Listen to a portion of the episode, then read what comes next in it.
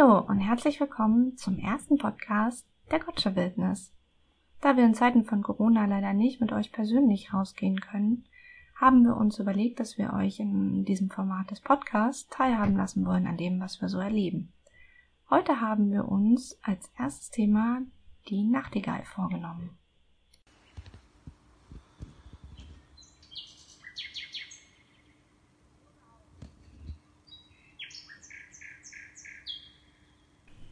Das war eine Nachtigall, die vor wenigen Tagen zurück in die Gottsche Wildnis gekehrt ist.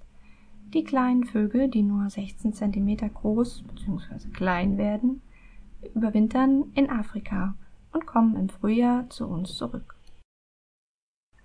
Man könnte die Nachtigall auch Königin der Strophen nennen, denn die Männchen beherrschen hunderte von Strophen und können damit äh, tagsüber ein musikalisches Klangkonzert von sich geben.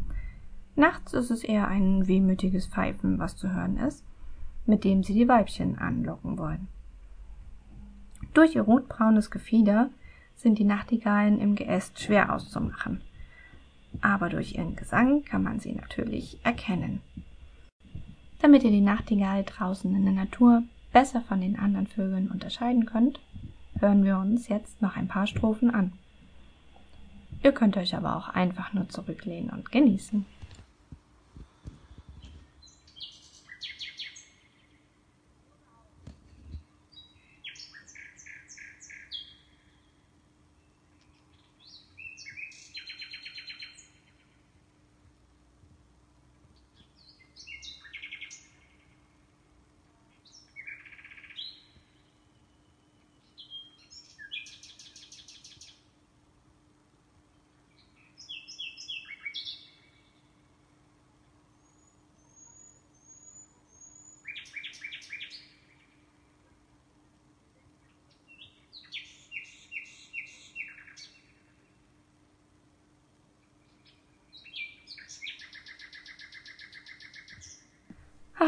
Da ist man doch gleich irgendwie etwas entspannter.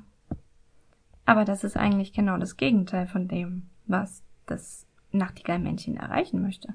Denn eigentlich möchte es seiner Konkurrenz sagen, besetzt, hier ist mein Revier, such dir was anderes.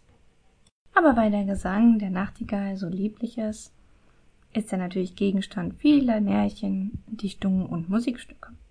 So kommt die Nachtigall in Romeo und Julia vor oder in der Berliner Redewendung Nachtigall, ich hör dir trapsen, was eine gewisse Vorahnung bezeichnen soll. Aber zurück vom Musischen zur Wissenschaft.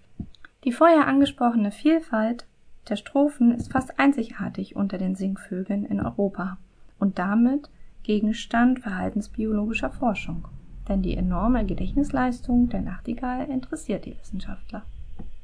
Doch leider schwankt der Bestand der Nachtigallen erheblich durch den Verlust traditioneller Brutplätze, zum Beispiel durch die Entfernung von Unterholz oder der Falllaubschicht.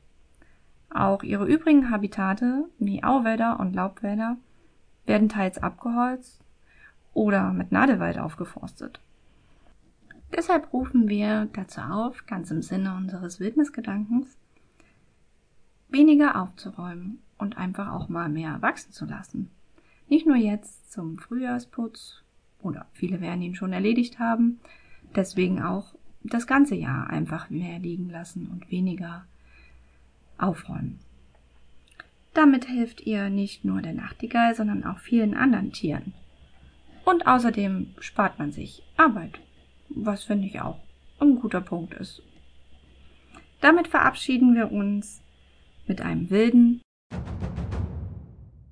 und bis zum nächsten Mal.